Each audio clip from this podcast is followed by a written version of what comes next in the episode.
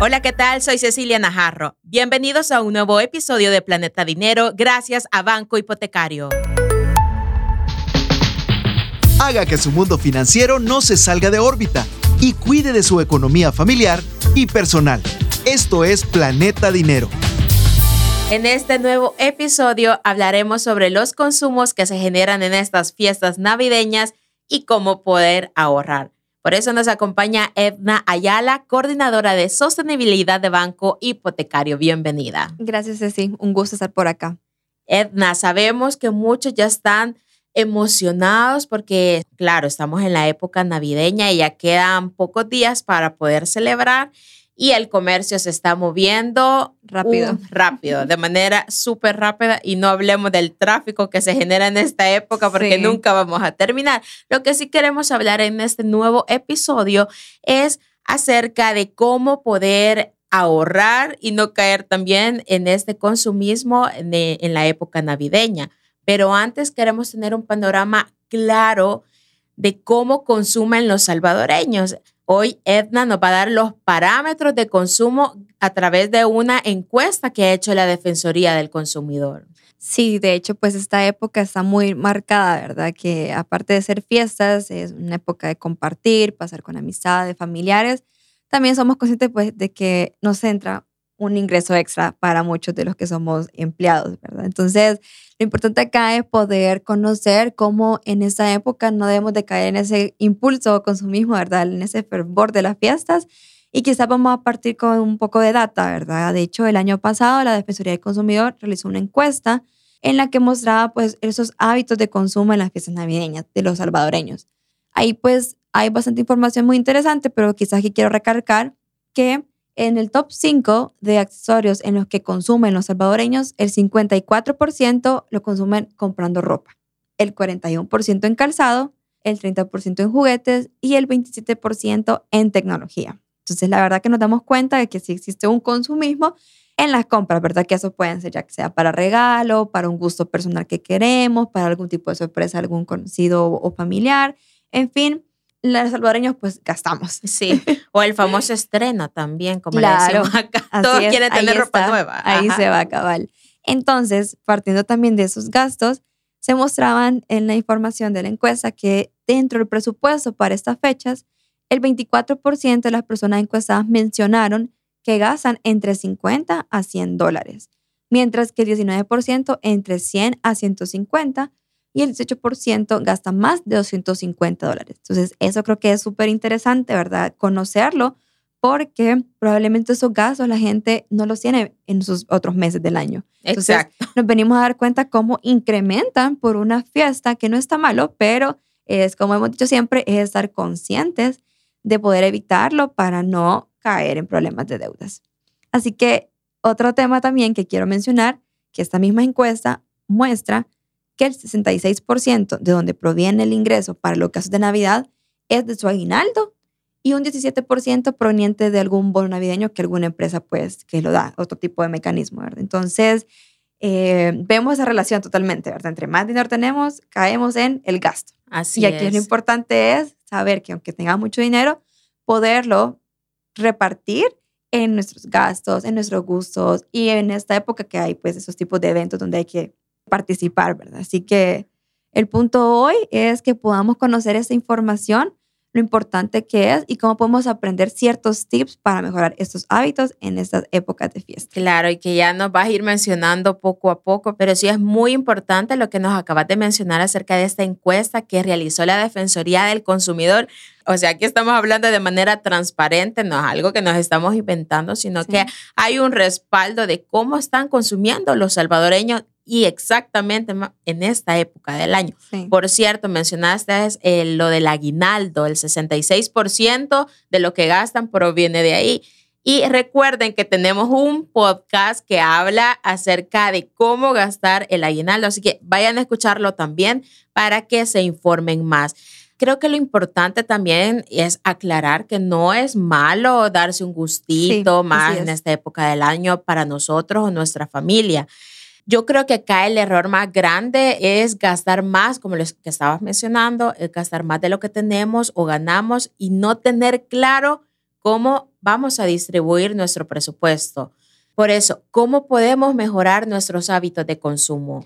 Sí, de hecho, como tú mencionabas, en esta época la gente, hay ese, ese comentario siempre, ¿verdad? Ya debo el aguinaldo, ¿vea? Ajá, ya, sí. ya me lo están esperando, ¿vea? Que el banco, Ajá. inclusive Sí. mencionan los bancos en ese sentido, ¿vea? O que alguna, alguna compra que se hizo, ¿vea? Entonces, ese es el propósito de ahora, ¿verdad? Que ya dejemos esa típica frase, ¿verdad? Y que digamos, no, vea, mi aguinaldo lo voy a gastar porque sé que tengo eh, suficientemente dinero guardado, ahorrado, etcétera, o definido para poder cumplir con esas deudas o gastos que tengamos.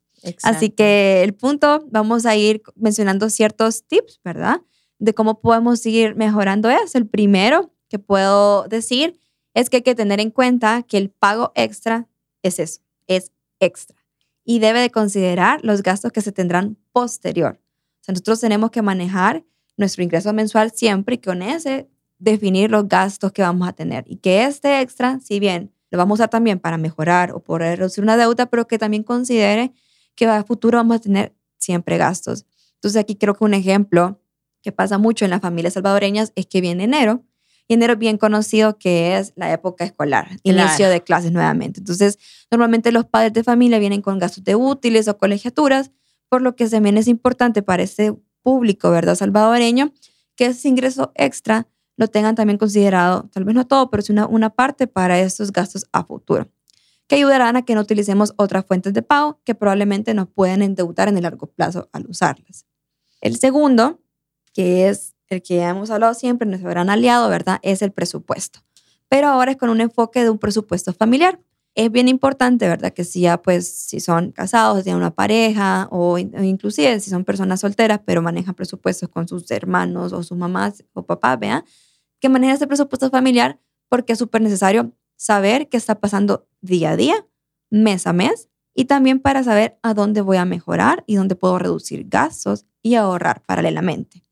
Aquí también es importante considerar dentro de este presupuesto familiar un presupuesto navideño, ya que al haber tantos eventos, regalos que dar en el trabajo, con amistades o familiares, uno se pierde en esos gastos y por eso es importante considerar, ¿verdad?, los gastos financieros que se estarán generando en este mes.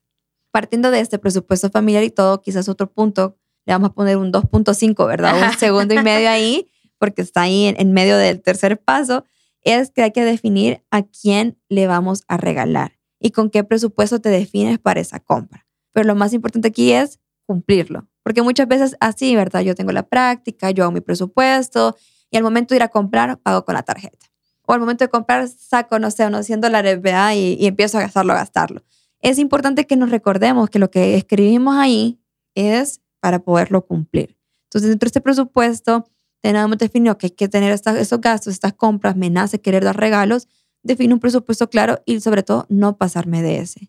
Porque esto nos va a llevar a que no nos vamos a endeudar, vamos a poder tener un monto ya sea para ahorrar, para invertir, para lo que sea que queramos. Y sobre todo nos va a permitir tener ordenadas nuestras finanzas. Acá es clave definitivamente ser disciplinado en nuestra finanza, más que todo, como tú lo estabas mencionando, para no cometer el error de estar debiendo ya el aguinaldo, Ujú. o sea, de seguir endeudándose, de tener deudas arrastradas desde hace años.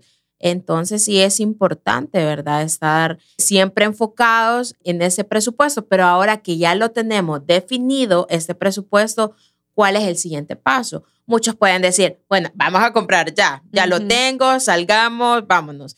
Pero ojo, no hay que dejarnos llevar por el primer producto que veamos. ¿Es así? Sí, totalmente. Debemos de considerar que tenemos este presupuesto definido, pero a la vez informarnos y sobre todo comparar precios, porque muchas veces pasa que en esas fiestas nos podemos encontrar con productos que están elevados, de hecho. Y a la vez también podemos encontrar ofertas que si nos permite comparar el producto que queremos adquirir con otro lugar donde los venden, nos va a permitir tomar la mejor opción, ¿verdad? Entonces, esto nos va a ayudar sobre todo a cumplir con este presupuesto que queremos tener. Y así también aprovechar, ¿verdad? Los descuentos en esas fiestas también existen y es importante pues poderlos aprovechar. En resumen, no compremos a la primera. Claro. La verdad. No, no amor a primera vista. Así es. Menos en estos productos. ¿verdad? Exacto. Y junto con eso, pues otro punto es considerar el consumo responsable.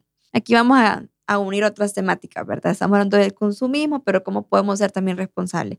El responsable no solamente es evitar, ¿verdad?, eh, al consumir algo innecesario, sino que también se relaciona a que muchas veces lo que consumimos puede generar residuos. Y hemos escuchado, ¿verdad?, en noticias, en otro podcast probablemente, hemos escuchado las temáticas de que la contaminación que existe por los residuos es grandísima y más en estas fiestas se puede generar muchísimo más. Entonces aquí es considerar, ¿verdad?, decoración necesaria, si voy a comprar nuevas luces, nuevos foquitos, es saber si de verdad mi arbolito lo va a necesitar tantas o si de verdad están tan viejitas las otras o mejor arreglar, porque eso es típico, ¿verdad? Una guía navideña se quemó un foquito y ya, pensamos que no funciona. Sí, ya el colapso ahí no. Exacto, entonces es eso, ¿verdad?